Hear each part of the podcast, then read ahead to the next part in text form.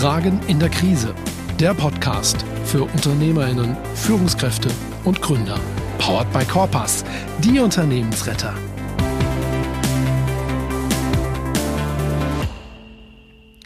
Herzlich willkommen zu unserer neuen Episode Fragen in der Krise. Und heute wieder mit einem ganz besonderen Gast. Bei uns ist heute Sven Busse von der Firma BDA Connectivity aus Asla. Und Sven Busse ist Spezialist für das Thema Qualitätsmanagement. Er hat ursprünglich mal an der FH in Aachen biomedizinische Technik studiert und als Ingenieur bzw. Diplom-Ingenieur das Ganze abgeschlossen. Er war dann nach unterschiedlichen ähm, Stationen bei Schwar Medico und Curatec Services, dann bei der Firma BDA Connectivity gelandet und dort ist er seit 2017 bzw. 2018 äh, zertifizierter, ausgebildeter Qualitätsbeauftragter, Qualitätsmanager und Projektmanager. Und wie er alles das nutzen kann, um Qualitätsmanagement aufzusetzen und wirkungsvoll zu machen, das hat er uns verraten. Und wir sind wirklich tief eingestiegen. Wir haben im Prinzip Qualitätsmanagement für den Mittelstand mal ganz basisch erkennbar, erklärbar und verstehbar gemacht.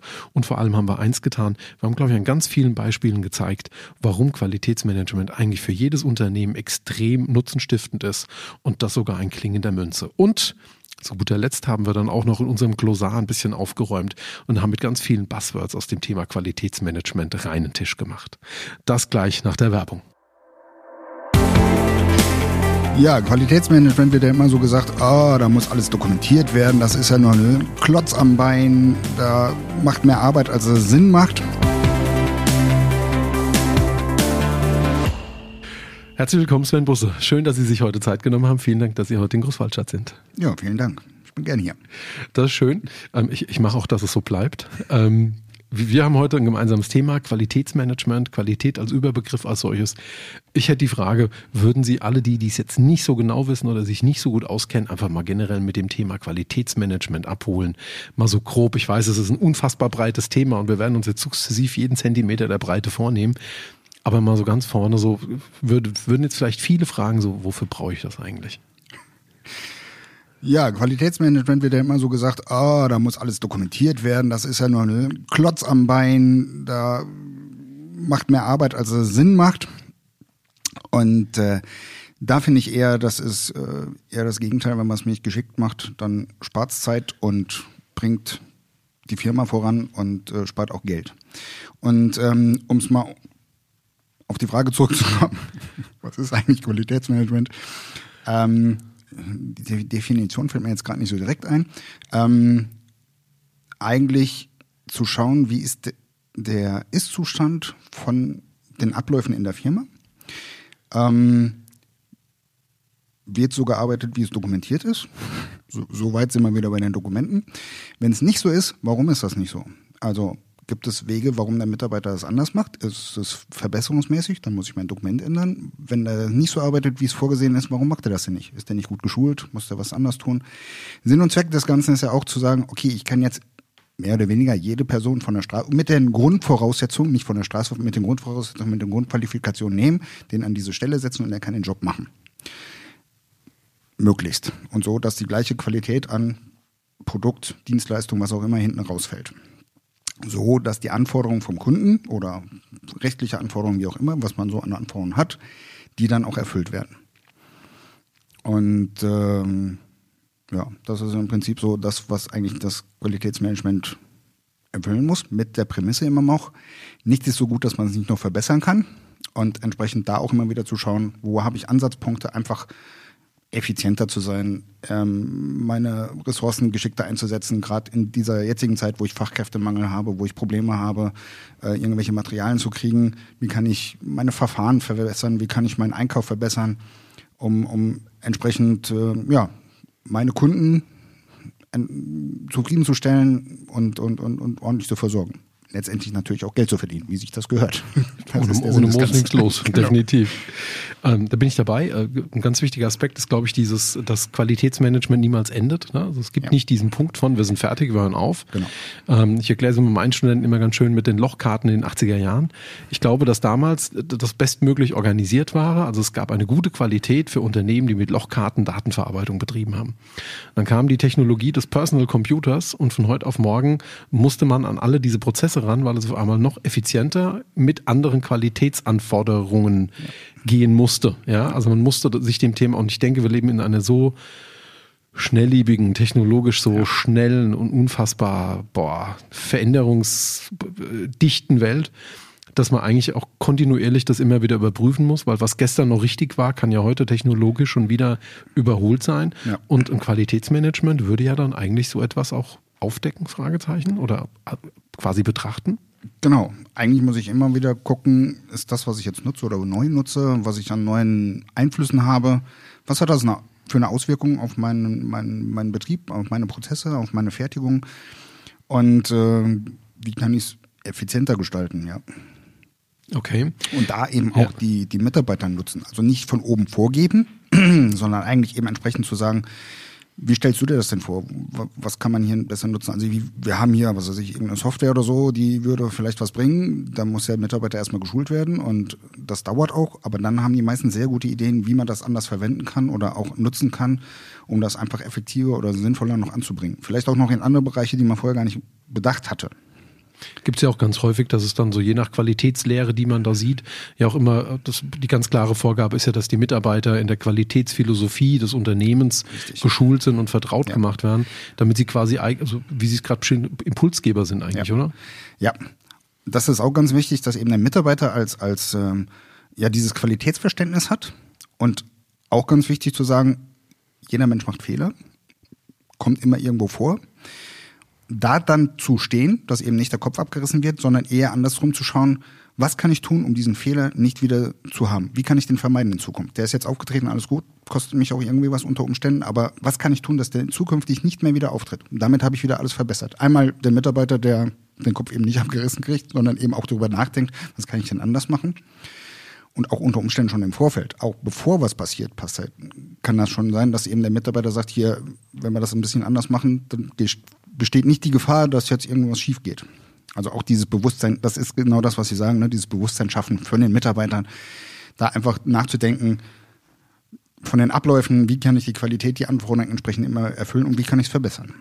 Ja, vom, von den Betroffenen zu den Beteiligten eigentlich, ne? Also genau. Mitwirkenden, ja, ne? Ja. Okay. Ähm, wenn Sie jetzt, jetzt sind Sie, glaube ich, schon also auf einem Level, ne, das, wir, sprechen ja auch mal drüber, wo, wo Sie aktuell Qualität managen. Das ist ja dann schon mit einer hohen Komplexität auch ausgestattet. Aber wenn ich diese Komplexität mal ganz kurz reduziere, jetzt bin ich ein mittelständisches produzierendes Unternehmen. Ja? Und bisher hatte ich einfach kundenseitig noch nicht so das Thema, dass ich da irgendwelche Normen oder Qualitätsvorschriften irgendwie groß beachten musste. Ich war da recht frei in meiner Umsetzung. Wie würde ich denn anfangen, Qualität zu managen? Was wären denn so die ersten Bereiche, wo Sie sagen, eigentlich, wenn man das vom Scratch anfängt, dann muss man eigentlich zuerst mal das und das bedenken oder das und das tun? Mm, wichtig ist natürlich, dass von der Geschäftsleitung, von der Geschäftsführung dieses Qualitätsbewusstsein ja, bekannt ist und gelebt werden möchte.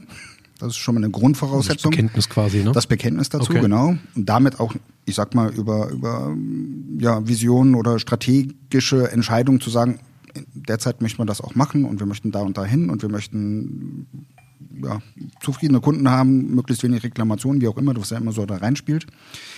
Und äh, das ist so der, der wichtige Schritt, das von oben aufzuziehen, dass es auch von da gelebt wird.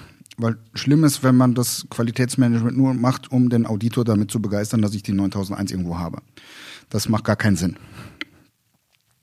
Dann habe ich ein, äh, ein doppeltes System, was mir überhaupt nichts bringt. Also wenn ich nur ja, Prozesse aufschreibe und wie auch immer und die sind nur für den Auditor gedacht und Qualität der Qualität willen quasi. Ja, genau. Das macht gar keinen Sinn.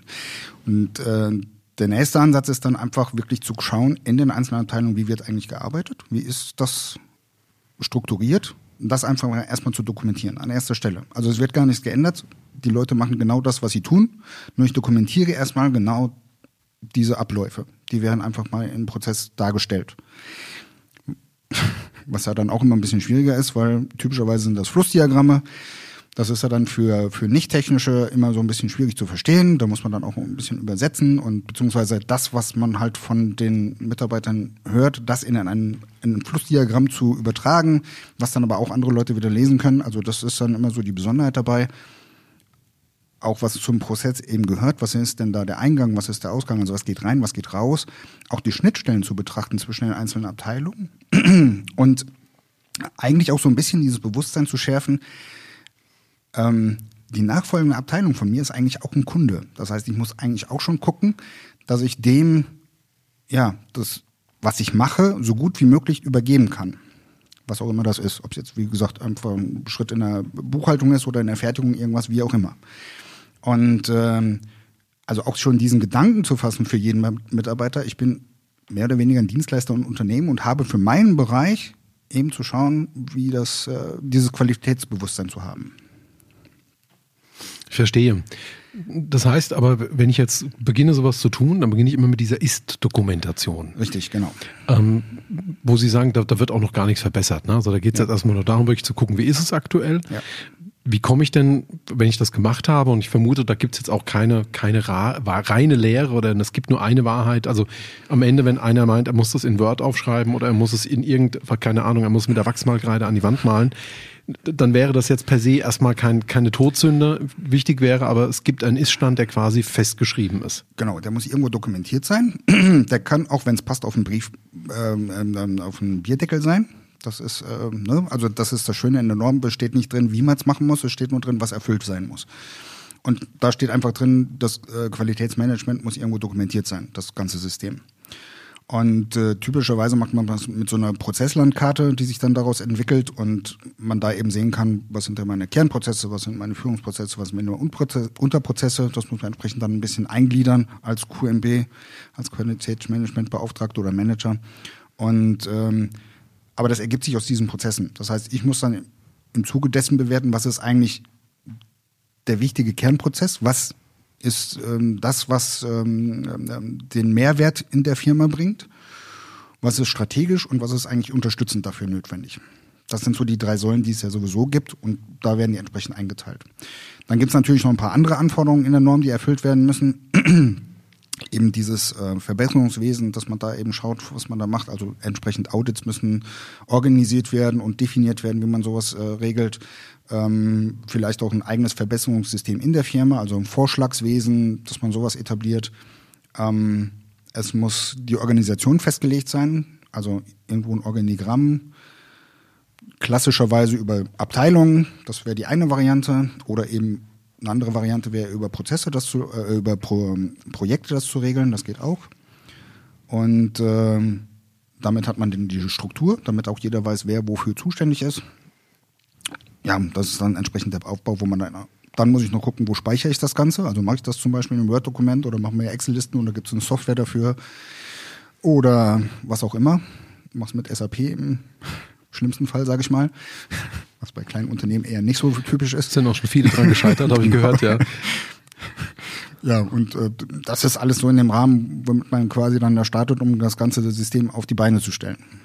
Das verstehe ich soweit. Ich würde trotzdem gerne nochmal noch mal ganz kurz zurückgehen. Und zwar, als Sie gesagt haben, mit dieser Ist-Dokumentation, also erstmal, Sie haben schon viel schon über Normen und, und, und Sachen gesagt, ne, wo, wo man ganz klar, glaube ich, erklären muss, auch wie Qualitätsmanagement aufzubauen. ist Es quasi Teil einer Norm, die ja am Ende darüber entscheidet, habe ich ein akkreditiertes Qualitätsmanagement oder nicht. Ne? Ja. Also es ist quasi der TÜV des TÜV, also der TÜV für, für das Qualitätsmanagement. Richtig, genau trotzdem nochmal an den, an den ganz basischen Punkt. Jetzt entscheide ich mich und sage, ich finde das gut. Ich fange an, meine Prozesse aufzuschreiben und festzuhalten.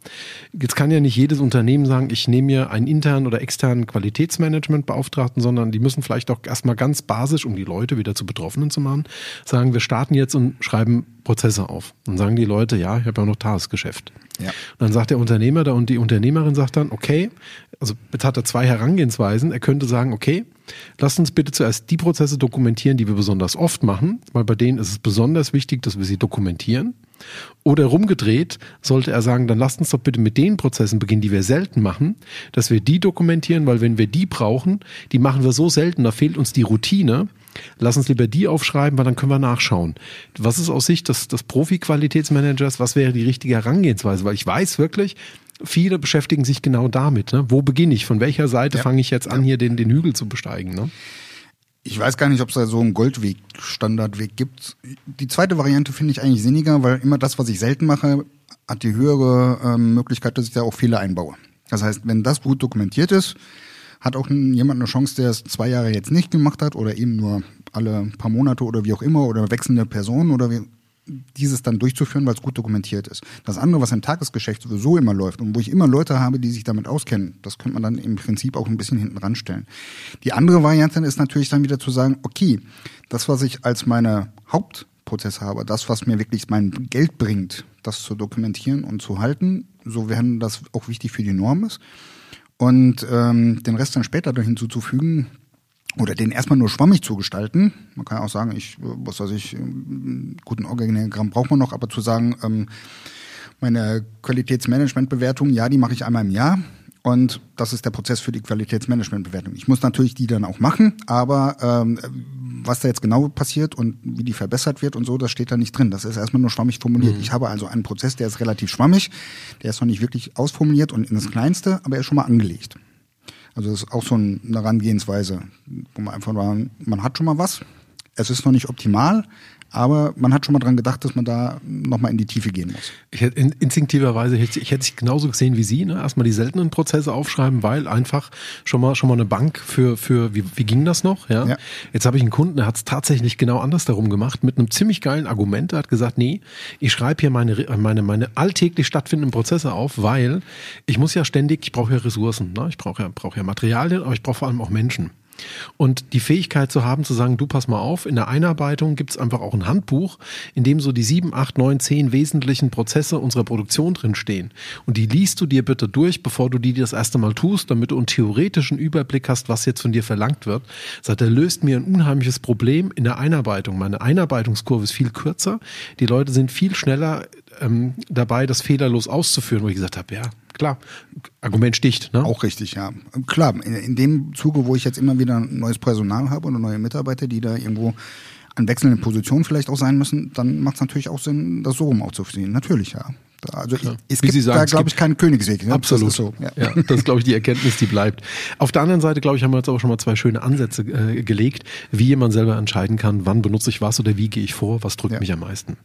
Jetzt bleiben wir in der Ebene, okay, also ich habe jetzt so meine, meine großen Prozesse habe ich dokumentiert, fühle mich damit auch toll, also ich habe ein gutes Gefühl, aber ich habe ja erstmal nichts anderes erreicht, als dass ich den aktuell gelebten Standard, die Qualität meiner Organisation dokumentiert habe. Ich habe ein Organigramm dazu gepackt, also ich weiß, wie ist mein Unternehmen aufgebaut.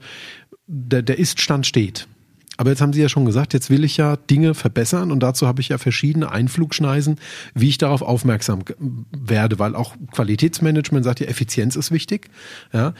Wie nähern Sie sich dann sowas? Sie haben ja schon gesagt, Audits gibt es, es gibt ein Vorschlagwesen. Können Sie das mal so ein bisschen einsortieren? Genau. Welchen Hebel haben die jetzt konkret auf Veränderungen in dieser, in dieser definierten Qualität im Sinne von Iststand und wie wird daraus eine Sollvorgabe dann? Ja, den wichtigsten habe ich eigentlich eben noch vergessen, das sind Reklamationen. Die, die Fehler selber. Ne? Reklamationen als Chance zu sehen. Sei ja. es, ich habe sie selber entdeckt bei uns, das heißt, ähm, in der Produktion fällt immer irgendwas aus, warum auch immer, oder ich habe Ausschuss, den, der immer wieder anfällt durch irgendwelche Gründe und kann da, indem ich immer mal wieder in einem bestimmten man nennt es mal Fachgremium in bestimmten Zeiten, was weiß ich, ob es jetzt einmal die Woche ist, einmal im Monat, egal, das ist ja sehr individuell, zu sagen, wir reden darüber. Was ist damit? Wie kann man das verbessern? Was ist der Grund dafür, die Ursache? Und was kann man als Abstellmaßnahme machen, dass das nicht wieder vorkommt? Bei Kundenreklamationen noch viel besser. Also dumm, dass der Kunde diese Reklamation hatte, aber eine super Chance, darauf zu reagieren. Einmal natürlich im Servicebereich, den Kunden zu zeigen, ja, wir beschäftigen uns mit dir, also mit deinen Problemen, die nehmen wir ernst, wir möchten da was gegen tun. Das äh, schafft Vertrauen, wir sind da auch offen. Und ähm, da eben auch zu zeigen, so, wir haben jetzt die und die und die Verbesserung gemacht und damit sollte es eigentlich nicht mehr wieder vorkommen. Also auch eine Sicherheit für den Kunden. Ja, kann ich wieder bestellen, weil das Problem wird nicht mehr auftauchen, hoffentlich. Sofern die Maßnahmen jetzt gut getroffen sind und wirklich auch passen. Das ist manchmal nicht so ganz so einfach, aber ja, das ist das herrende Ziel dabei. Und das sind eigentlich auch die häufigeren Sachen, die man hat, weil Audits hat man unter Umständen einmal im Jahr. Also die Vorgabe ist halt auch von, dem, von der Norm her, dass man alle Prozesse einmal in diesen Zertifikatszeitraum machen muss, also innerhalb der drei Jahre. Das heißt, es ist gar nicht erforderlich, alle Prozesse immer pro Jahr zu machen. Das ist gerade bei kleineren Firmen wieder sinnig, weil ich habe gar nicht so viele Leute, die jetzt dauernd Audits machen könnten. Also da kann man das auch ein bisschen strecken. Nur dann habe ich auch die Rückmeldung nicht unbedingt, da zu gucken, an welcher Stelle könnte man denn was verbessern. Und dieses Vorschlagswesen, das ist halt so ein etabliertes Verfahren, einfach zu schauen, Verbesserungen, die den Mitarbeiter eben auffällen, die dann auch zu prämieren, die wieder dazu führen, dass der Mitarbeiter genauer guckt und da auch wieder schaut, wo kann ich denn irgendwas verbessern, weil da habe ich auch was von. Und das ist eine Win-Win-Situation. Einmal für den Mitarbeiter mit seiner Prämie und natürlich für die Firma, weil es einfach runterläuft und man weniger Ausschuss hat oder was weiß ich was. Das Vorschlagswesen werfe ich ganz kurz in die Luft und fang's gleich wieder auf, weil da habe ich total viele Fragen dazu. Ähm, Reklamation verstehe ich. Ne? Also entweder ich sehe schon in der Produktion, ich habe einen Fehler gemacht, ähm, muss, muss jetzt ein halbfertiges Produkt rausnehmen, weil ich merke, das kriege ich so nie mehr repariert oder, oder, oder verbessert, dass ich es verkaufen kann. Aber gibt natürlich auch die Reklamation, die dann erst über den Kunden entsteht als solches. Jetzt haben Sie aber schon zwei, dreimal den Begriff reingeworfen, auch des Audits. Den würde ich gern versuchen, ganz kurz mal zu erhellen. Weil per se, es wird ja niemand auditiert, bloß weil er eine Firma ist. Sondern das ist ja im Prinzip, ich, ich muss ja, bevor ich ein Audit bekomme oder ein Audit mache, ja eigentlich erstmal sagen, ich möchte mich für etwas Spezielles zertifizieren oder eben auditieren lassen als solches. Können Sie da mal einen kurzen Abriss geben, als was man sich als typisch für den Mittelstand, wo man sich zertifizieren lassen kann. Die 9000, 9001 ist sogar mir geläufig, also die, die das klassische Qualitätsmanagement. Genau. Ähm, aber es gibt ja auch noch, es gibt ja diverse Umweltzertifizierungen, dann andere, also da sind sie viel tiefer drin. Wenn Sie mal erklären würden, was es da so ungefähr gibt, aber so die wichtigen zwei, drei sind.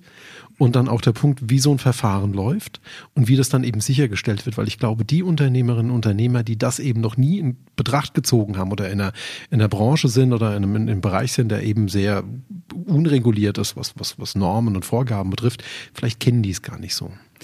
Also drei wichtige Bereiche. Also der klassische ist einfach mal diese Qualitätsmanagement-Norm, die 9001 die in vielen Bereichen einfach auch gefordert wird. Also wenn ich die nicht habe, komme ich gar nicht als Lieferant irgendwo in Frage.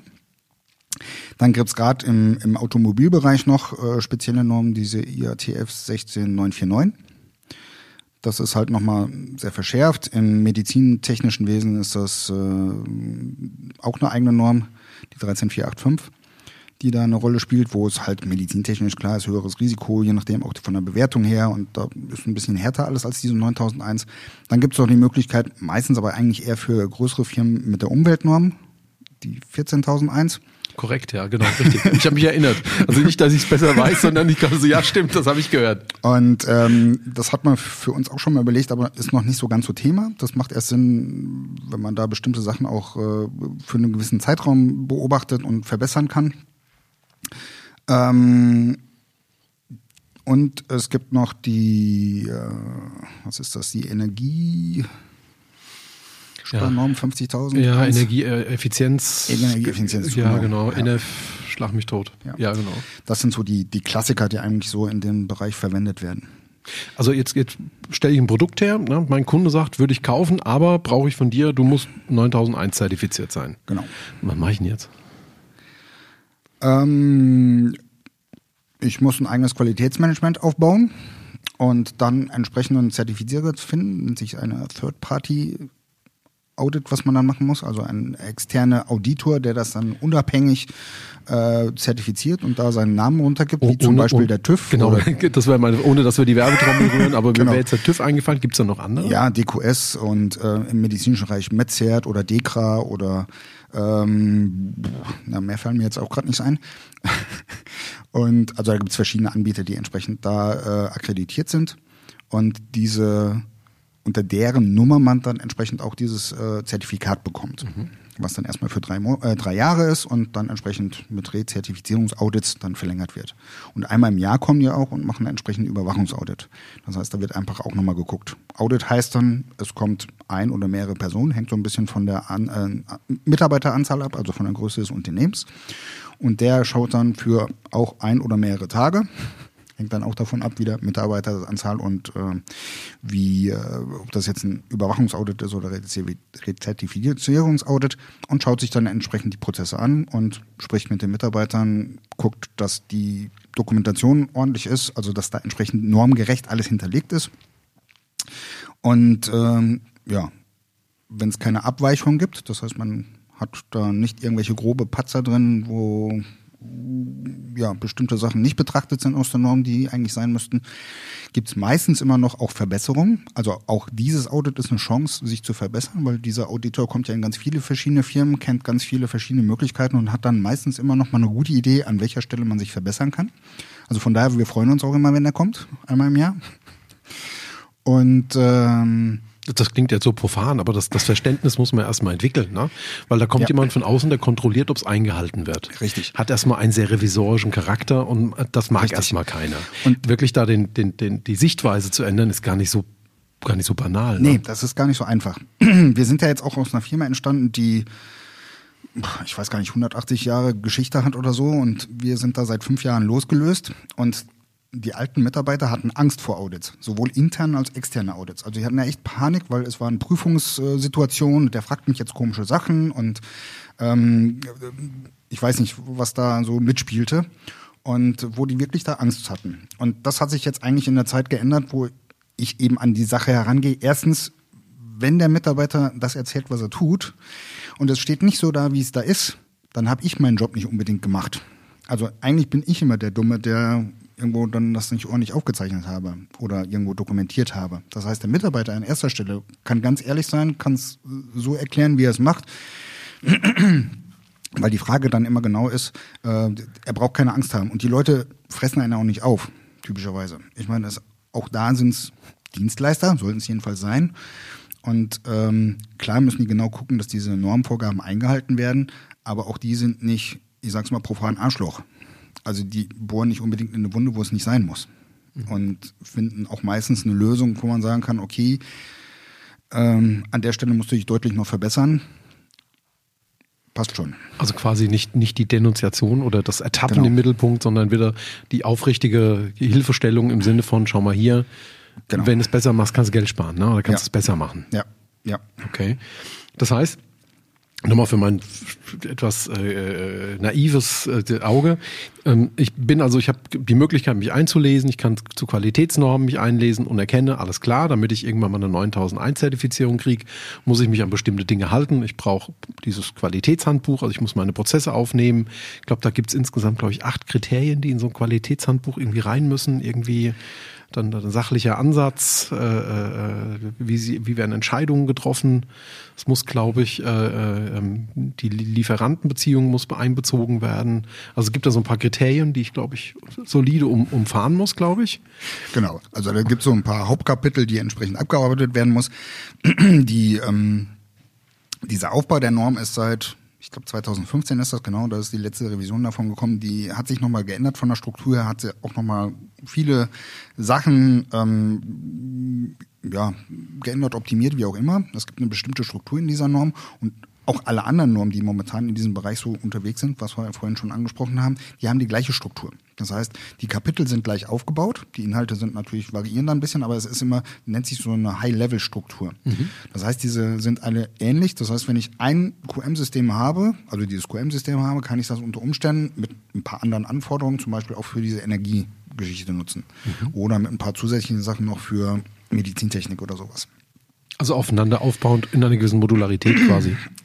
Nee, nicht Modularität, sondern einfach von der Begrifflichkeit und von dem Aufbau her ah, okay. immer sehr ähnlich. Mhm. Also die Kapitel heißen mehr oder weniger gleich, okay. die ich dann betrachten muss. Und ja, da gibt es dann bestimmte Vorgaben, die ich natürlich erfüllen muss, die da drin stehen. Ähm, Sinn macht es da auch immer noch mal so ein, ähm, ähm ja, Die Sache ist die, ob ich mir jetzt die Norm durchlese, ist es relativ trockener Stoff und relativ dieses ähm, normenrechtliche Vokabular ist meistens auch nicht so ganz einfach zu verstehen. Von daher ein Hauch von Packungsbeilage. Äh, genau. Von daher empfiehlt sich das einfach auch mal, was ich, ich sag mal im Tageskurs mal so einen Kurs mitzumachen, was diese Norm eigentlich bedeutet und was die einzelnen Kapitel bedeuten. Das dann wieder umzusetzen in seinen eigenen Betrieb, das wird dann wieder noch eine andere Geschichte, aber einfach um zu wissen, was, was bedeuten denn eigentlich die einzelnen Sachen. Das ist dann auch schon mal ganz sinnig, sich das mal von jemand anders erzählen zu lassen, was da eigentlich so hintersteht, ja. Ich habe bei diesen, also ich komme ja aus dem Dienstleistungsmanagement ähm, und, und da ist es ja noch ein bisschen komplexer, weil du hast halt jetzt weniger Maschinen, ne? Genau. viel mehr Menschen letzten Endes. Ähm, und da hat man, ein, ein ehemaliger Kollege hat mal gesagt, naja, das ist mit, die, mit diesen DIN-Normen ist es immer so eine Sache. Ne? Wenn da jetzt einer reinschreiben würde, äh, wir halten eine Brieftaube artgerecht und füttern die auch regelmäßig und bilden dann im Prinzip, binden dann im Prinzip die Ausgangspost der Brieftaube ans Bein. Dann käme der Auditor, würde schauen, ob die Brieftaube artgerecht gehandelt und gefüttert wird und äh, er prüft den Prozess, wie fest der Knoten ist, mit dem wir ihr die Hauspost ans Bein machen. Aber am Ende des Tages würde per se erstmal keiner hinterfragen, dass die Brieftaube eventuell nicht mehr das Medium der Zeit ist. Ja, wenn das Medium für Sie okay ist, ist das erstmal egal. Also wie man das umsetzt oder was, was, was äh, man macht, ist der Norm erstmal egal. da kommt es eher auf diese, äh, ja, ich will es nicht sagen Formalismus, aber im Prinzip die, ähm, die Wege, die ich brauche, um zu sagen, die Brieftaube ist jetzt genau das, was ich brauche, dass die eingehalten werden. Mhm. Das verstehe ich. Jetzt setze jetzt setz ich mich mal auf den Stuhl vom Betriebswirt und, und sage, ich habe jetzt ein Qualitätsmanagement eingeführt, ich habe meine Prozesse dokumentiert, ich mache mein Organigramm, ich mache ein Verbesserungswesen intern, das funktioniert auch, ich kriege meine Reklamation, damit erkenne ich, wo ich mal nicht so gut war. Ähm, und ich habe meine Audits und meine Zertifizierung zu kriegen. Und der Audit zertifiziert im Prinzip, äh, wird das, was ihr geplant habt an Prozess, auch ordentlich umgesetzt. Grob gesagt. Genau. So. Ja. Trotzdem kann es ja sein, dass es ein Unternehmen ähm, in, seinen, in seinen Produktionsmitteln, in der Kombination seiner Produktionsmittel zwar fehlerfrei arbeitet, aber dennoch nicht effizient ist. Das merke ich vielleicht erst am Gewinn oder am EBITDA, aber ich merke irgendwie, das Unternehmen verdient nicht genügend Geld. Und per se ist ja aber so ein bisschen der Glaube, einfach auch so in der breiten Masse der Unternehmerinnen und Unternehmer, habe ich ein Qualitätsmanagement, habe ich dieses Problem eigentlich nicht mehr. Aber kann Qualitätsmanagement auch, also wie kriege ich es hin, dass ein Qualitätsmanagement mich auch in puncto Effizienz und Einsatz meiner Mittel im Prinzip bestmöglich unterstützt. Also ich sage jetzt mal, ne, da sitzen vier Schweißer da, ne, und die schweißen super und die schweißen fehlerfrei. Und das ist top organisiert. Aber am Ende des Tages müsste irgendeiner mal sagen, Freunde, wollen wir nicht anstatt da vier Schweißer hinzusetzen, einen Schweißroboter hinsetzen? So. Leistet das auch Qualitätsmanagement? Leitet es dazu einen Beitrag? Also gibt, gibt es diese Dimension dann auch? Natürlich, das greift ja in allen Bereichen. Die Frage ist dann, wen kann ich im Unternehmen dazu nutzen, um solche, was ja auch wieder strategisch ist, damit reinzufinden? Gibt es ein Gremium, die sich dann regelmäßig treffen und genau solche Sachen mal durchüberlegen? Was kann ich tun, um ja, sicher auf dem Markt zu sein, bessere Verfügbarkeit zu haben, bessere Qualität unter Umständen auch zu haben, ja. Also es betrifft nicht nur einzelne Personen im Unternehmen oder es macht nicht nur einer, sondern eigentlich ist es immer ein Zusammenspiel von mehreren Fachleuten im Unternehmen, die einfach mal gucken, über den Tellerrand hinaufgreifen. Weil ich, was weiß ich, ich sage jetzt mal in dem Beispiel, ich brauche irgendwie einen Ingenieur da und sagt, ich muss eine bestimmte Qualität haben, die kann ich mit einem Schweißer erreichen und vielleicht mit einem Schweißroboter nicht oder der muss das und das können, damit das geht. Also ich brauche die Fachkompetenz dazu braucht dann auch natürlich den Betriebswert, der entsprechend sagt, äh, okay, so ein Schweißroboter kostet, weiß nicht, 100.000 Euro und die vier Leute kosten mich im Jahr auch so viel. Also habe ich das mal irgendwann wieder raus. Aber ich brauche noch Bediener und wie auch immer. Also, ne, also die Komponenten müssen auch dabei. Also dieses Verbesserungswesen vom Qualitätsmanagement ist eigentlich nur zu sagen, okay, wir schaffen so ein Gremium und dokumentieren das auch, was da entsprechend äh, was eh mal Sinn macht, keine Besprechung ohne Protokoll. Ähm, davon ab. Ähm, ähm, das wirklich auch zu schauen, wie bringt man das voran? Aber das sind dann wieder auch strategische Ausrichtungen und, und, und ähm, ja, marktwirtschaftliche Ausrichtungen. Also auch da kann sich ja was ändern. Ich habe auf einmal einen anderen Kunden oder ich möchte in anderen Bereiche vorstoßen. Aber das ist dann wieder strategisch, wo ich dann irgendwo abgehe. Und dann muss man da gucken, wie ich effizienter werde oder überhaupt seine Anforderungen zu erfüllen. Mhm.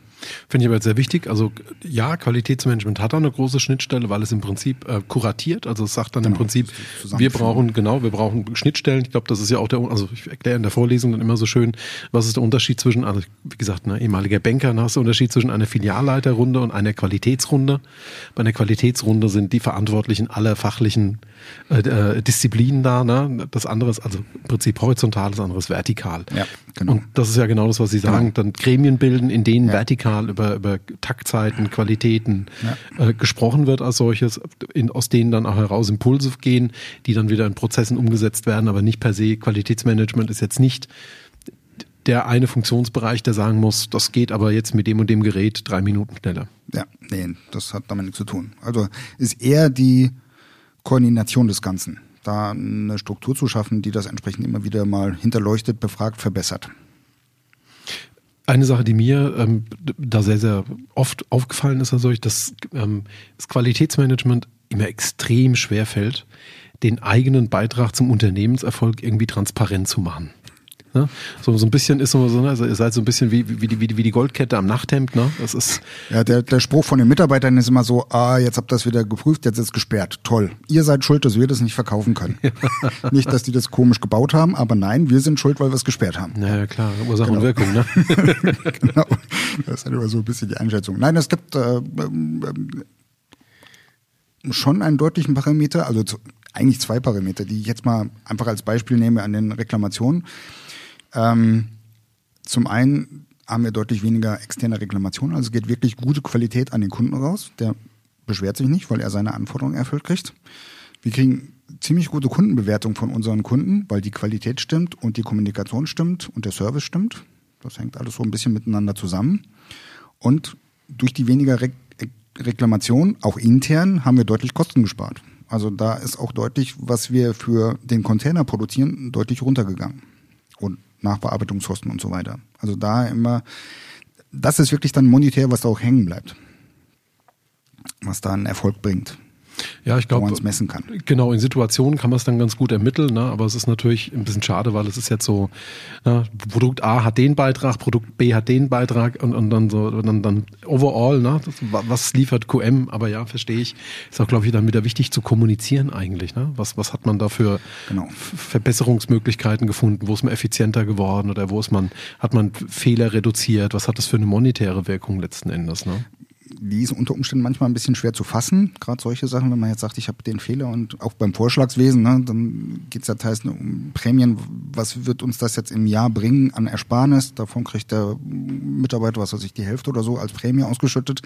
Das ist gar nicht so leicht teilweise zu ermitteln, also da hinzukommen. Ähm, wichtig finde ich auch einfach zu vermitteln, wir ziehen alle zusammen am gleichen Strang. Also jeder Mitarbeiter ist dafür verantwortlich, dass der Kunde sein Produkt, Dienstleistung, wie auch immer, kriegt zu seinen bestmöglichen Qualität, Anforderungen, wie auch immer. Und jeder ist da das Rädchen im Getriebe und jeder muss man seinen Job super machen und so richtig messen kann man es, ja. es gibt die Qualitätskennzahlen, ja, wobei die auch nicht einfach sind zu ermitteln für bestimmte Bereiche. Also was man jetzt wirklich kann, kann diese Abteilung hat diese Qualitätskennzahl, die nur wirklich diese Abteilung, Abteilung betrifft, um dann zu sagen, wie gut dieser Prozess läuft oder nicht. Oder in Prozess, Abteilung, wie auch immer, wie man das jetzt titeln will. Aber das ist immer auch ein interessantes Thema, wenn dann jeder Prozess braucht eine eigene Kennzahl.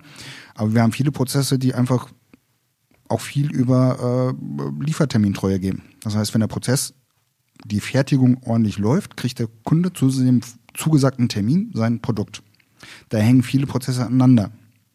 Es ist der Einkauf, es ist äh, die Produktion an sich, es ist äh, der Versand und alles, was da noch so zwischenhängt. Also alle die haben ja Einfluss auf die Liefertermintreue, auf dass eben pünktlich geliefert wird für das, was der Kunde bestellt hat zu dem Termin. Und äh, da jetzt wieder zu differenzieren, in der Arbeitsvorbereitung zu sagen, okay, äh, wie viel Aufträge hast du jetzt da abgewickelt? Was gar keine Rolle spielt, weil unter Umständen haben wir verschiedene Produkte, die mehr oder weniger komplex sind und damit hat er nochmal mehr oder weniger Aufträge, macht gar nicht eigentlich so viel Sinn. Also von daher ist dieser Anteil an dem, was die Kundenzufriedenheit, wenn nicht die Liefertermintreue zum Beispiel ist, ähm, eigentlich wichtiger, als dann wieder irgendwas anderes zu finden, was auch wieder okay ist. Da finde ich, haben Sie ein total interessantes Feld jetzt aufgemacht, weil wir kommen ja jetzt schon, also ne, wir tasten uns heran an die Nahtstelle zwischen Qualitätsmanagement und Marketing ein bisschen. Ja. Weil wir ja eigentlich auch, also ne, wenn ich am Ende, Sie haben jetzt gesagt, Liefertermin, na, für uns eine riesen Kennziffer, um Qualität zu messen bei Ihrem Business verstehe ich, dass Liefertermin wirklich, das ist ja fast genauso viel wie Preis, ja. Wobei Preis weiß ich, ist kein Qualitätsmerkmal. Aber es hat Signaling-Funktion. Ja. Ähm, jetzt, jetzt bin ich im Marketing und sage, okay, also er steuert über den Liefertermin die Qualität als Qualitätsmanager. Jetzt habe ich aber im Marketing entdeckt, da tut sich ein zweites oder drittes oder viertes Qualitätskriterium auf. Jetzt ist es nicht nur der Liefertermin und was weiß ich, die Fehler pro Meter Kabel oder pro Kilometer Kabel, sondern jetzt gibt's noch Nachhaltigkeit um ein Beispiel zu nennen. Ne? Also auf einmal kommt die Frage, das, ne, äh, könnt ihr darlegen, welche Materialien da drin sind, Lieferkettengesetz, wie viel CO2 da drin gebunden ist, I don't know. Also auf einmal kommt ein ganz neues Kriterium an solches. Wie flexibel ist dann Qualitätsmanagement, dann wiederum auch diese Parameter aufzunehmen und Kennzahlen oder eben Steuerungsinstrumente so aufzubauen, dass sie diesen, diesen jetzt neu bemerkten Aspekt von Qualitätsmesspunkten aufzunehmen? Das hängt immer ganz von den Leuten oder von dem System ab, was ich habe. Also je nachdem, eine Kennzahl kennzeichnet sich dadurch aus, dass ich sie relativ leicht ermitteln kann. Also nicht jemand muss dann eine Woche lang irgendwas ausrechnen und irgendwelche komischen Sachen machen, sondern die müssen eigentlich mehr oder weniger fast automatisch aus dem System rausfallen. Mhm. Die müssen aussagekräftig sein und, und, und ähm, ja, passen eben auch dann zu den einzelnen Sachen. Und ähm, wenn ich jetzt für die Nachhaltigkeit sage, okay, CO2-Ausstoß ist ein Thema oder CO2-Vermeidung, wie auch immer. Das ist ja eigentlich die große Kennzahl, die so dahinter steht und die nicht mit Greenwashing betreiben möchte. Absolut, ja, wenn ne? Aufrichtigkeit, also, ja. Das ist halt auch so die Sache. Klar kann man sagen, okay, wir äh, haben jetzt so und so viele Tonnen und äh, zahlen da unseren Obolus und damit sind wir klimaneutral. Jo. Aber äh, das ist genau der Punkt, der marketingtechnisch dann beim Kunden mir nicht, nicht mehr gut ankommt. Dann habe ich zwar das Zertifikat, aber ja, toll, die haben sich alle freigekauft und das bringt gar nichts. Also muss ich gucken, dass ich ähm, wirklich in meinen Abläufen auch noch was ändere oder auch vom, vom, von der Firmenphilosophie noch was ändere und solche Sachen. Und das ist wieder ein Punkt, wo ich auch sage, einmal klar, das muss strategisch sein, weil es muss dann vorgegeben werden vom Marketing eigentlich dann wieder in die Geschäftsführung zu sagen, okay, das ist jetzt ein Thema für uns, da müssen wir jetzt auch dran gehen und was tun. Und in dem Sinne auch wieder von der Verbesserung her zu gucken, in welchen Bereichen können wir das denn tun? Können wir umweltverträglichere Materialien nutzen? Bringen uns irgendwelche neuen Maschinen, was die weniger Wärme, Energie brauchen, wie auch immer? Ähm, können wir irgendwo Wasser sparen oder solche Sachen? Also alle diese Umweltaspekte, die ich da habe, die theoretisch in der Umweltnorm ja auch so ein bisschen betrachtet werden. Müll ist auch so ein Thema, haben wir weniger Ausfälle, solche Sachen die hat man dann viel schon, muss die unter Umständen dann nur aber nochmal auf diesen CO2-Wert umrechnen, zum Beispiel. Das geht's ja auch. Also mein Gasverbrauch, den ich habe, Energie oder Stromverbrauch, den einfach dann auch mal wieder umzurechnen und zu sagen, okay, ich habe jetzt so und so viel weniger verbraucht, weil das und das gehandelt ist. Und das ist, glaube ich, mal unter Umständen relativ einfach, das zu machen, weil ich einfach nur eine Art Umrechnung mir gucken muss, um jetzt zu sagen, ich verbrauche weniger CO2 und äh, diese Maßnahme dann auch wieder publik zu machen. Das ist wieder klar, Marketing, die Geschichte.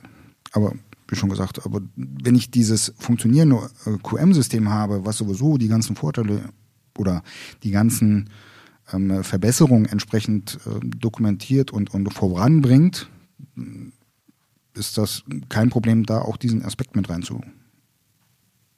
Das denke ich dann auch, ja. Ich glaube, es ist dann wirklich im Prinzip einfach ein Layer, der dann noch mit draufkommt ja. ähm, und der dann, der dann ja relativ schnell funktioniert. Ähm, ich hatte es vorhin in die Luft geworfen. Jetzt würde ich es ganz bewusst aber nochmal wieder äh, zurückholen. Ähm, das Thema Vorschlagswesen. Mhm.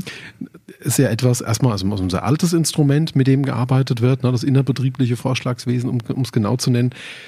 Trotzdem kommt es ja in der Praxis, finde ich, ganz oft an, an so ein bisschen boah, schwierige Punkte. Ne? Ja, ich habe einen Vorschlag gemacht, ich wurde nicht prämiert, ähm, ich habe mir das ausgedacht, das wurde nicht berücksichtigt. Da geht es viel um Wertschätzung, aber es geht auch darum, dass hier wiederum etwas objektiviert werden muss. Was sind denn so die Herausforderungen, die Ihnen da so begegnen und wie lösen Sie das, dass Menschen wirklich solche Dinge auch eben, weil viele sagen, ja, brauche ich kein Vorschlagswesen, das sage ich meinem Chef. Ja, aber wie kriegen Sie, dass es institutionalisiert gut funktioniert? Also einmal braucht man ja auch da wieder eine Gruppe von Leuten, die entsprechend aus verschiedenen Bereichen sind. Also der technische Leiter, der das einschätzen kann, von den Maschinen vielleicht auch direkt Maschinisten oder so, die sagen können, ob gewisse Sachen funktionieren, die sich regelmäßig treffen und diese Vorschläge auch bewerten und machen. Also während der Corona-Zeit hatten wir da ein Problem, weil die sich nicht so häufig treffen konnten oder eben fast gar nicht treffen konnten. Das war nicht gut. Also um wirklich da Entscheidungen zu treffen, das war wichtig oder ist wichtig ähm, die Rückmeldung an den Mitarbeiter, dein Vorschlag ist eingegangen, also auch diese Rückmeldung alleine schon. Er reicht den Vorschlag ein, bei uns kriegt er dann, ich glaube, 10 Euro oder so, wenn er einen Vorschlag schon einreicht. Das muss relativ zeitnah erfolgen, damit man schon weiß, okay, es ist schon mal angekommen. Die arbeiten damit. Jetzt ist je nachdem, was für ein Vorschlag ist, kann das länger oder weniger lang dauern, hängt auch davon ab, wie man das umsetzen kann und eben, wie bewerte ich das, ob ich es überhaupt ähm, umsetzen möchte und kann, bringt mir das überhaupt was. Äh, das kann manchmal ein bisschen dauern, da muss man mit den Mitarbeitern reden, wir sind noch da dran. Also man muss wirklich da kommunikativ einfach sein. Man darf das nicht einfach so stehen lassen und dann passiert nichts. Also das ist der wichtige Teil, genau diese Wertschätzung. Ne? Also das ist, der hat einen wertvollen, eine Idee gehabt, wie weit die jetzt wertvoll ist oder nicht, wird sich noch rausstellen, aber er hat erstmal eine Idee gehabt, er hat mitgedacht. Weil das Schlimmste ist, der reicht drei, vier Vorschläge ein, merkt, es passiert nichts mehr und macht dann Dienst nach Vorschrift. Weil das ist das Schlimmste, was überhaupt passieren kann. Weil dann ist ja, ich werde nicht wertgeschätzt, es bringt überhaupt nichts, wenn ich ihr was sage oder ein Sack Reis umfällt und äh, dann lasse ich es lieber. Und das ist eigentlich wirklich das Schlimmste, was in einer Firma passieren kann, wenn die Leute Dienst nach Vorschrift machen. Das ist mich alles egal. Ja, ich glaube, dann ist, dann ist auch der Sack Reis verdorben, ne? Dann genau. ist es schwierig, ne? Ja. Okay, verstehe ich. Ähm, ich würde, ich habe, ich habe, ich habe mir, ich habe mir einen kleinen äh, Qualitätsmanagements Buzzword Klosar zurechtgelegt, ähm, weil doch dann auch in Gesprächen mit Kunden laufen mir relativ viele so lose Begriffe über den Weg, wo auch die Kunden sagen, pff, kann ich gerade nicht einsortieren. Ne?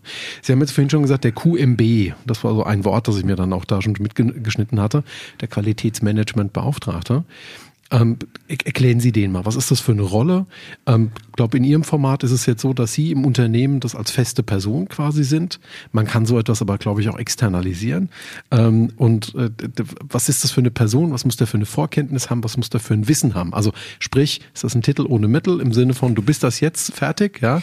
Ähm, oder ist das etwa, wo man sagt, stopp, stopp, stopp, bevor man jemand installiert, der muss Ausbildung durchlaufen haben, der muss Kenntnisstand haben, Vorkenntnis, Erfahrung, I don't know. Was ist der QMB? Ähm, es ist eine oder war eine Vorgabe, ist jetzt glaube ich gar nicht mehr so drin, dass es der erforderlich ist. Man muss nicht unbedingt ein QMB haben, um ein Qualitätsmanagementsystem zu haben. Aber es ist eine Person, die im Prinzip bei vielen Unternehmen auch entweder bei der Produktion angesiedelt sind oder auch direkt neben der Geschäftsführung. Also ich sag mal als, als neutraler, so ein bisschen außen vor steht, damit er mir nicht in jede Abteilung mal reinschnuppern kann und auch sagen kann, was da schief läuft. Also nicht in irgendwelchen Abhängigkeiten steht. Das ist so der Punkt, der da so wichtig ist. Also eigentlich der Vorteil ist, man lernt jede Abteilung kennen, man weiß, wie der Laden läuft im Prinzip, wenn man sich überall erzählen lässt, wie es funktioniert und das entsprechend auch dokumentiert oder auch die Audits macht und so weiter. Und ähm, ist da auch immer Vermittler zwischen den einzelnen Schnittstellen. Also das ist so immer die Sache, die da wichtig ist. Ähm, wie kommt man dazu? Das ist äh, einmal gibt es entsprechende Ausbildungen zum Qualitätsmanagementbeauftragten oder dann darüber noch der Qualitätsmanager. Das ist dann noch eine Stufe mehr. Ähm, der entsprechend äh, gibt ja Fortbildungen zu, die man da entsprechend machen kann, ähm, wo man ja zum einen lernt, was bedeutet denn diese Norm? Also man geht die mehr oder weniger wirklich Seite für Seite durch und guckt, was sind da die Ansatzpunkte und äh, mit vielen Beispielen, wo kann man die denn irgendwo hinsetzen. Deswegen macht es auch Sinn, wenn man schon eben ein bisschen Erfahrung hat, also mindestens von Betriebserfahrung. Also jetzt zu sagen, ich komme aus der Schule und werde jetzt QMB, wird schwierig, weil ich muss eigentlich irgendwo mal drin gewesen zu sein, wie, zu sehen, wie so ein Betrieb läuft. Sei es jetzt Dienstleistung oder Produktion, im Prinzip erstmal egal. Und äh, da eben auch diese, diese Verknüpfung zu haben zu, was will denn die Norm, was ist denn damit gemeint und wie kann ich das umsetzen für Unternehmen XYZ. Und ähm, das wird entsprechend alles durchgegangen. Dann ist ein Teil davon dieser Ausbildung auch, wie führe ich denn interne Audits? Also auch wieder interessant, was ist denn Kommunikation? Also worauf muss ich achten? Ähm, eben auch den Gegenüber nicht herablassend, ne, der, der wichtige Punkt eigentlich, der dabei ist. Ich habe auf Augenhöhe miteinander kommunizieren. Das ist so der Tenor dabei sowieso. Und äh, wie ich sowas durchführe, wie ich eben offene Fragen stelle, wie ähm, also offene Fragen heißt, der andere kann nicht mit Ja, Nein antworten, sondern ähm, er muss schon ein bisschen was erklären. Und eben, ähm, wo man dann auch Beschreibungen entsprechend bekommt. Also nicht nur, äh, ist das Wetter gut? Ja, fertig? Nein, da muss man schon irgendeine offene Frage zustellen. Was hältst du denn vom Wetter? Und ähm, sich das da entsprechend beschreiben zu lassen, da hinzukommen. Und ja, auch diese Dokumentationspflicht, die man für bestimmte Sachen ja hat, wie kann ich das umsetzen? Das ist auch wieder unternehmensspezifisch total unterschiedlich, weil die einen, wie gesagt, machen noch Excel-Listen, vielleicht machen das auch noch per Word oder haben eben entsprechende Software dafür. Und auch da gibt's relativ einfach noch Möglichkeiten, ähm, ja, das zu ergänzen oder zu optimieren. Also eine Software hilft da schon sehr viel, weil dann brauche ich auch nicht ähm, das Dokumentenmanagement so aufzublähen, weil ich alles über die Software mache oder viel über die Software mache. Das ist schon mal ganz sinnvoll. Ja, und gerade bei kleineren oder mittelständischen Unternehmen ist halt so die Sache, ich kann nicht eine Person dafür abstellen. So viel Manpower habe ich nicht. Als QMB kann man da mit zuarbeiten, das heißt, man hat Qualitätsthemen, kann auch interne äh, Audits oder solche Sachen mitmachen. Aber man braucht dann vielleicht nochmal einen Qualitätsmanager, der da entsprechend die Führung hat und auch den Weg zeigt und, und, und die, ja, die Koordination der entsprechend macht. Und das geht unter Umständen auch dann über ähm, extern. Das geht auch, ja. Dass man das als Dienstleistung irgendwo bekommt. Ich stelle jetzt eine ketzerische Frage. Ähm, ich vergleiche es mal mit dem Datenschutzbeauftragten. Ne? Also immer, wenn es um Beauftragtenwesen geht, ne, werden Unternehmerinnen und Unternehmer, kriegen sie immer Jucken an den Fingern, ähm, beziehungsweise an den Füßen, wollen davonlaufen. Ähm, der Qualitätsmanagementbeauftragte, kostet der nur Geld oder bringt er was? das hat man gerade schon so gesagt. Also eigentlich bringt er was, dadurch, dass er entsprechend äh, ähm, ähm, ja, Verbesserungen sieht oder äh, ja, monetär auch dann wieder was bringt, indem er einfach Kosten spart. Und äh, wichtig ist einfach, den zu sehen als Bereicherung und nicht eben als Hemmschuh. Der will nicht schon wieder irgendwas. Der will hier nochmal darüber reden und der will hier nochmal alles dokumentieren und solche Sachen. Nein. Also von dieser Sichtweise muss man einfach wegkommen. Auch der QMB muss davon so ein bisschen wegkommen. Ich muss alles haben, sondern eigentlich muss man gucken, wie kann ich als Dienstleistung im Unternehmen auch sagen, wie kann ich euch das Leben leichter machen. Mhm. Ich habe so in, in meiner Qualitätsmanagement-Ausbildung gelernt, ich glaube, der Kostenfaktor ist 1 zu 16. Also wenn ich in einer Stufe eines Prozesses einen Fehler reinkriege, dann kostet mich das im Prinzip das 16-fache der eigentlichen Produktion, diesen Fehler wieder herauszubekommen in einer der dann fortgeschrittenen Produktionsstufen. Also ja, ich kenne es als Zehnerregel. Also oder Zehner, okay. Ne, ja, du, du, Faktor 10 als Fach, ja. Ja, ja okay. Pro, pro Stufe, die ich habe. Das heißt, je früher ich das Problem eben entsprechend erkenne und beseitige, desto mehr spare ich hinten raus natürlich auch, ja. Ist mir nochmal wichtig, auch um auch zu zeigen, ne, am Ende des Tages, wir reden nicht darüber, dass man mal irgendwie zwei, drei Sachen Ausschuss hat oder so, sondern genau. wirklich allein Fehler zu beheben, glaube ich, macht Unternehmen erfolgreicher, macht sie ertragreicher, spart ihnen massiv Geld. Ähm, und deshalb ist meine persönliche Philosophie, ich glaube, dass Qualitätsmanagement und auch die Personen, die das umsetzen, äh, einen, einen vielfachen Hebel gegenüber den Kosten haben, wie die sich rentieren in einem Unternehmen, wenn man es wirklich kon konsequent und auch konzeptionell dann ja. dann noch wirklich umsetzt. Ja. An die QB mache ich einen Haken. Äh, äh, weiteres Buzzword, Kaizen. Äh, kriegst du immer wieder um die Ohren gehauen. Die japanische Lehre vom, also ich, ich dachte immer, das deutsche Äquivalent ist der kontinuierliche Verbesserungsprozess, oder? Genau. Ist so? Da, da kommt es eigentlich her, ja dass man immer wieder hinterfragt, wo gehe ich denn hin? In der Norm wird es im Prinzip auch genauso gelebt, nennt sich PDCA, Zyklus. Ich glaube, also, der Deming-Kreis, oder? Da genau, ich doch ein bisschen klugscheißen. Der gute Herr Deming, genau, der alte Amerikaner, der dann nach äh, Japan gegangen ist und da entsprechend das, äh, ich meine, es war sogar Automobilherstellung. Toyota, da, nämlich nicht alles Richtig, täuscht. Toyota war es, okay, schon ein bisschen länger her. Und äh, da entsprechend das äh, verbessert. Und dieser ähm, ähm Deming-Kreis mit dieses PDCA, Plan, Do, Check, Act. Genau. Mit diesen Verfahrensweisen ist genau in der Norm auch verankert. Also genau die sieht auch vor, sich entsprechend dieses ganze QM-System entsprechend immer wieder zu betrachten. Wo stehen wir denn? Was können wir tun? Wie kann man es verbessern? Und ähm, das ist das, was mit Kaizen ja im Prinzip auch gemeint ist. Kontinuierlich Verbesserungen, das auch in der Norm vorgegeben ist. Ich glaube, Kapitel 10 ist es oder so. Da steht nämlich direkt kontinuierlich Verbesserung, das ist ein eigenes Kapitel dort. Also sehr wichtig, ähm, um ja, erfolgreich tätig zu sein. Als ja, es würde diese, diese niemals enden wollende Spirale ne? an, ja. an Verbesserung, Überprüfung oder Stabilisierung ja auch. Genau. Ne? Ist ja auch wichtig, mal ein Qualitätslevel zu verteidigen. Ne? Ja, und dann kommt noch hinzu, es ändert sich ja dauernd was. Also irgendwelche äußeren Einflüsse habe ich ja. Es ändert sich unter Umständen enorm. Das ist meistens relativ wenig, alle fünf oder, Jahre mal oder, oder so. Oder irgendein Rohstoff ändert Aber sich nur, ne? Genau, das haben wir momentan ja die letzten zwei Jahre dauernd gehabt. Der eine Rohstoff ist nicht verfügbar, ich brauche den anderen. Also muss ich sehr schnell gucken, ist der für meine Anforderungen, für die des Kunden irgendwo geeignet? Kann den nutzen? Bekomme ich den auch? in ausreichender Menge, in ausreichender Qualität und das zu gucken. Und damit habe ich im Prinzip sogar für die Zukunft den Erfolg. Ich muss zwar jetzt erstmal Aufwand reinstecken, weil ich muss, was weiß ich, zum Beispiel ein Muster machen oder das, das Ganze nochmal durchprüfen oder wie auch immer, habe aber in Zukunft die Möglichkeit zu sagen, okay, jetzt habe ich zwei Lieferanten. Wenn der eine mehr ausfällt oder mir nicht genug liefern kann oder auch zu teuer wird, dann nutze ich mir eben den anderen und bin immer lieferfähig. Und äh, oder möglichst lieferfähig. Aber das ist äh, so ein Punkt, der da allein schon, ja, da wird es wieder schwierig zu messen, weil ich ja, ich bin lieferfähig. Unter Umständen wird mein Produkt ein bisschen teurer, weil ich jetzt einen anderen Anbieter nutzen muss, der vielleicht auch teurer ist. Aber ich kann den Kunden zufriedenstellen. Und da sind wir wieder bei dem Punkt, dann ist der Kunden zufrieden. Das heißt, der kauft auch wieder bei uns. Da kommt es dann auf die, ich sag jetzt mal salopp, den Euro mehr auch nicht an. Ob der wird versorgt und mit der Qualität, die er kennt. Zur schnellen Möglichkeit. Mhm. Also von daher auch das.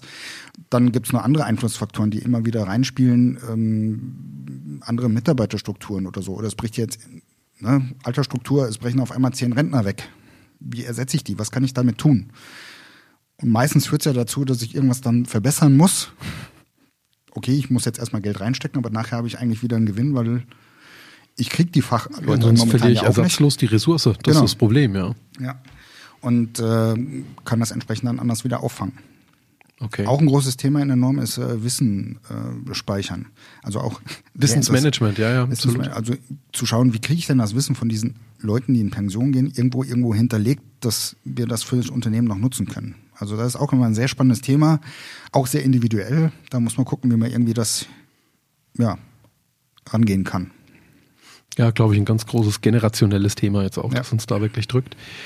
Ich habe zum Schluss noch ein, ein, eine ganz furchtbar profane Frage an Sie. Ich wollte, ich weiß nicht, ob das jetzt zu banal ist, aber ich trotzdem, ich möchte die Frage stellen. Ich glaube, es ist wahnsinnig befriedigend, wenn man als Qualitätsmanagementbeauftragter, als Qualitätsmanager auf ein Thema stößt und sagt, boah, geil. Na, das, das ich glaube, das ist so, so, so ein ganz magischer Moment, wenn man sagt, ah, das ist ein Thema und auf einmal macht man das, man guckt so ein bisschen näher rein, man macht das größer und auf einmal sieht man, boah, da hat man so einen absoluten Goldnugget gefunden. Also da ist man an einem Thema dran, das eine wahnsinns positive Wirkung haben wird, weil man das jetzt identifizieren konnte und so tun. Ich wollte mich mal interessieren, was war der schönste Goldnugget, den Sie bis jetzt gefunden haben, wo Sie sagen, Mensch, das war ein Tag, den werde ich nie vergessen, weil an dem und dem Tag habe ich gemerkt, keine Ahnung. Was, was, was, was sind die Dinge, die so im Leben eines Qualitätsmanagers dann auf einmal für Freude sorgen? Eine gute Frage. I, boah, ähm, also einmal war schon die, die Umsetzung des, also wir sind aus einer anderen Firma hervorgegangen und da gab es ein Qualitätsmanagementsystem, was da dokumentiert war, das war, nennen wir es mal, sehr altertümlich. Und das auf ein Level zu heben, was dann wieder aktuell ist und auch mit Flussdiagrammen hinterlegt ist und also ein, ein wirklich ähm, ne, ja, aktuelles Bild gilt und, und, und modernes Bild gibt. Das war schon sehr cool, das aufzusetzen. Also mal so richtig von Null anzufangen, den Rest einfach mal liegen lassen, gar nicht mehr beachten, mehr oder weniger, sondern wirklich von Null ein ein ganzes System aufzubauen. Das war schon sehr, sehr cool, muss ich sagen, ja. Also hat man auch nicht immer, weil ne, meistens gibt es ja schon ein System, wo man irgendwo mal hinkommt.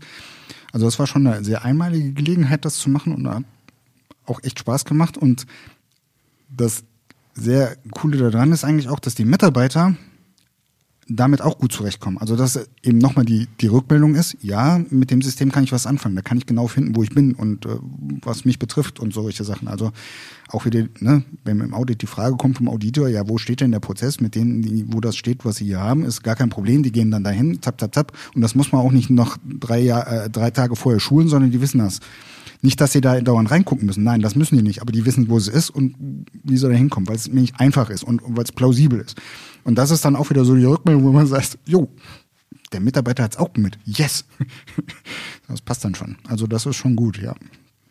Ihre Bescheidenheit ehrt sie. Also ähm, ne, das ist Freude schon daran, dass das System funktioniert, dass es up-to-date ist und dass Menschen dann im Prinzip zurückspiegeln, sie können mit dem System auch arbeiten. Ja. Finde ich, finde ich richtig toll, finde ich richtig schön.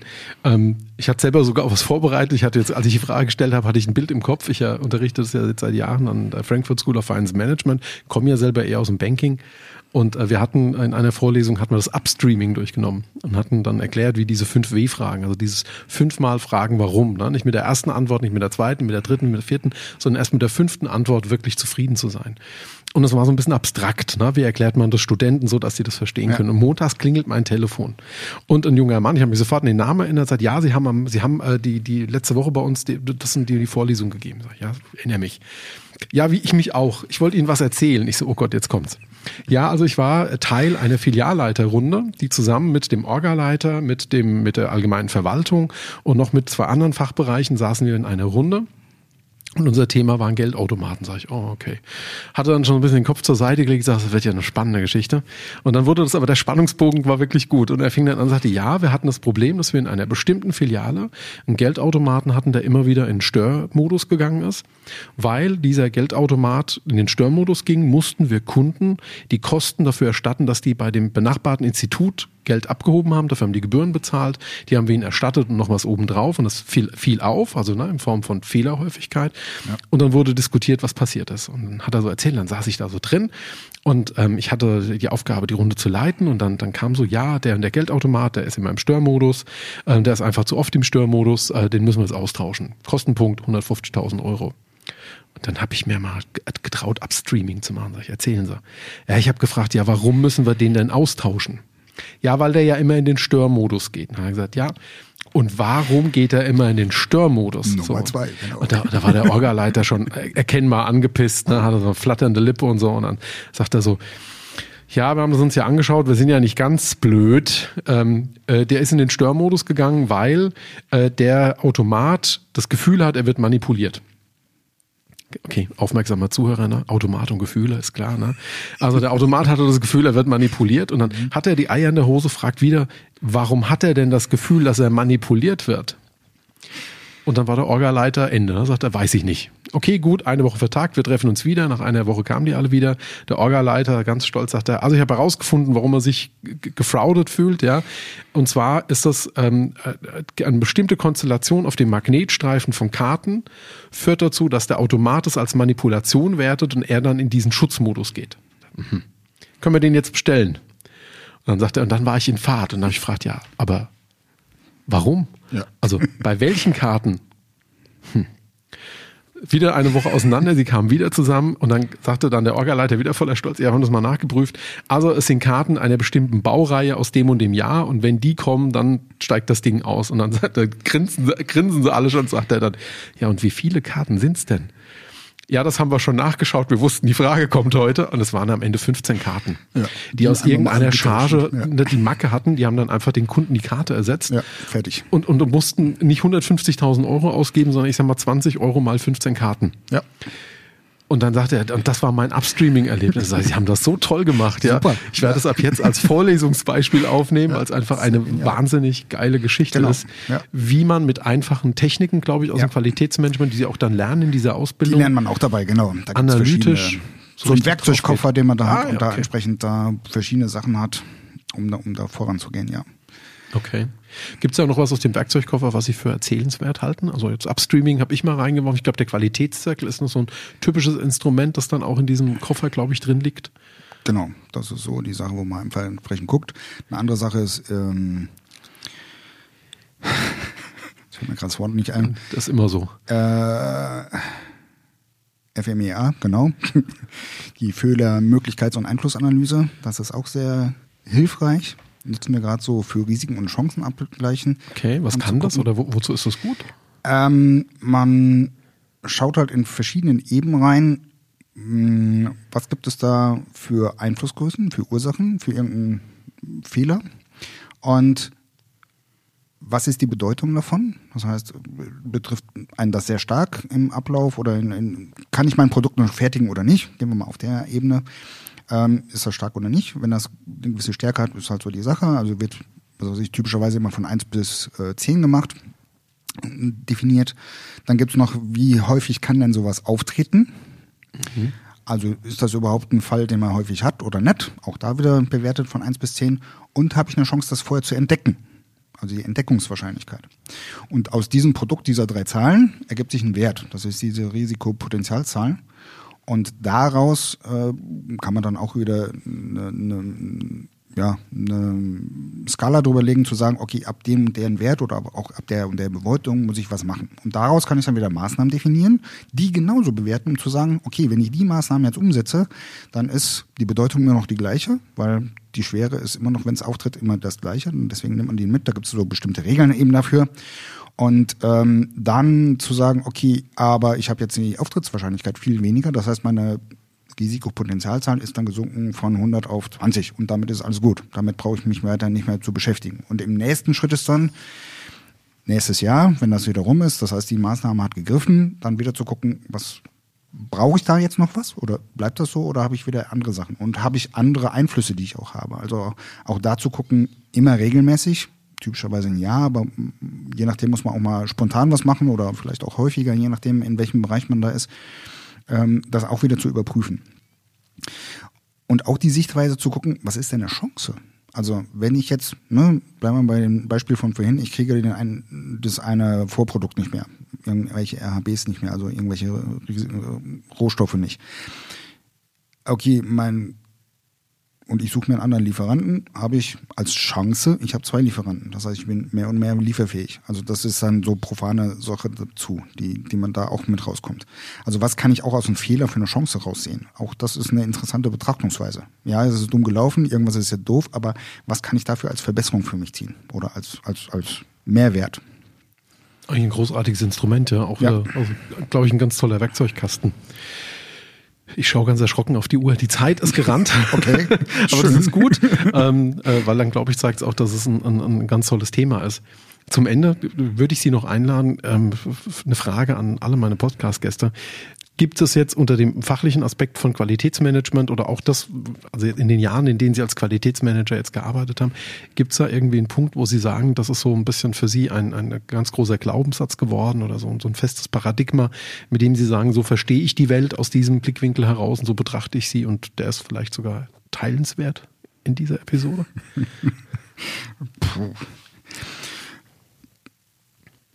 Also der wichtige Punkt ist eigentlich, oder das, was mein wichtigstes, ja, wenn das mal Credo ist, ist im Prinzip jeden, jeden Mitarbeiter, jede Ansprechperson, die ich habe, irgendwo ja auf ein Level abzuholen. Also wertzuschätzen, ähm, ähm, ja, zu hören, was er sagt und nicht, ja, entsprechend da eine Wertschätzung zu haben und ähm, da eben nicht von oben irgendwie herabzugucken. Das ist wichtig, also dass man da ja nicht freundschaftlich, aber auf einer, auf einer, auf einer guten Zusammenarbeitsebene, wie auch immer man das jetzt betiteln mag. Eine Chemie schafft quasi, ne? Ja, eine gute Chemie da schafft, also auch nicht diese, diese, ja, Angstgeschichte oder wie auch immer, sondern eben da auf ein Level spricht. Also, dass die Leute keine Angst haben, mit irgendwas zu kommen. Das ist schon mal das Wichtigste. Also, dass man da nicht der Herrgott ist und so und solche Geschichten, sondern dass man mit jedem Problem da kommen kann und es auch was passiert. Und das ist so die eine Sache. Also, jeden begegnen, ja, als wäre der beste Kumpel. Ja, bester Kumpel kann man jetzt nicht sagen, weil sie, sie Zuvorkommend. Ich verstehe ja, vollkommen, was Sie meinen. Absolut. Ja, ja, definitiv. Gut, das ist so die eine Sache und eben auch, ähm, ja, der wichtigste Teil nichts ist so gut, dass man es nicht noch verbessern kann. Das ist eigentlich auch so der Punkt. Also irgendwo gibt es immer einen Punkt, den man verbessern kann, weil sich irgendwo immer noch mal was ändert oder irgendwas Neues ergibt, irgendwelche neuen Technologien, irgendwelche anderen Mitarbeiter, irgendwelche neuen Ideen, die querkommen, wie auch immer, um irgendwas wieder noch zu verbessern. Zumal man meist ja auch gerade im Alltag immer in, in so einer ähm, ja, in so einer festgefahrenen Schiene ist und gar nicht so von außen gucken kann. Und äh, da so Impulse zu setzen oder zu bekommen, die dann da einen Vorteil schaffen, das ist schon immer sehr, sehr gut und hilft einem überall weiter. Klasse, super. Finde ich schön. Das sind zwei, zwei schöne Punkte, die Sie zu einem Credo vereinigt haben. Danke. Ähm, wir haben im Vorfeld drüber geredet. Ich darf äh, zur heutigen Episode Ihre Kontaktdaten auch hinzufügen, weil auch ja, wenn Sie äh, ganz normal bei, beim Unternehmen äh, beschäftigt sind, äh, sind Sie gerne bereit, auch Fragen zu beantworten oder eben ähm, Rückfragen ähm, in irgendeiner Form zu betreuen. Das werde ich sehr, sehr gerne tun. Das wollte ich nur an dieser Stelle auch schon mal ankündigen. Und dann bleibt mir eigentlich erstmal nur für den Moment Ihnen äh, für eine absolut äh, pickpackvolle Stunde zu danken mit ganz vielen Informationen. Ich finde, wir haben das ganz toll aufgespläst, mal wirklich auch aus einem, aus einem Blickwinkel heraus, wo die Nicht-Qualitätsprofis, glaube ich, jetzt sehr gut verstehen konnten, was Qualitätsman Qualitätsmanagement so leistet, bringen kann und vor allem, wo der große Nutzen liegt.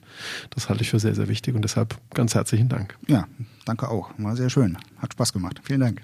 Ja, ich denke auch, das war noch nicht die letzte Episode. Ja, gerne. für heute vielen Dank und Ihnen da draußen und gilt unser, ja, vielen Dank fürs Zuhören und es gilt unser altbewährtes Motto. Am Ende wird alles gut und wenn es noch nicht gut ist, dann ist das noch nicht das Ende. Bis zum nächsten Mal.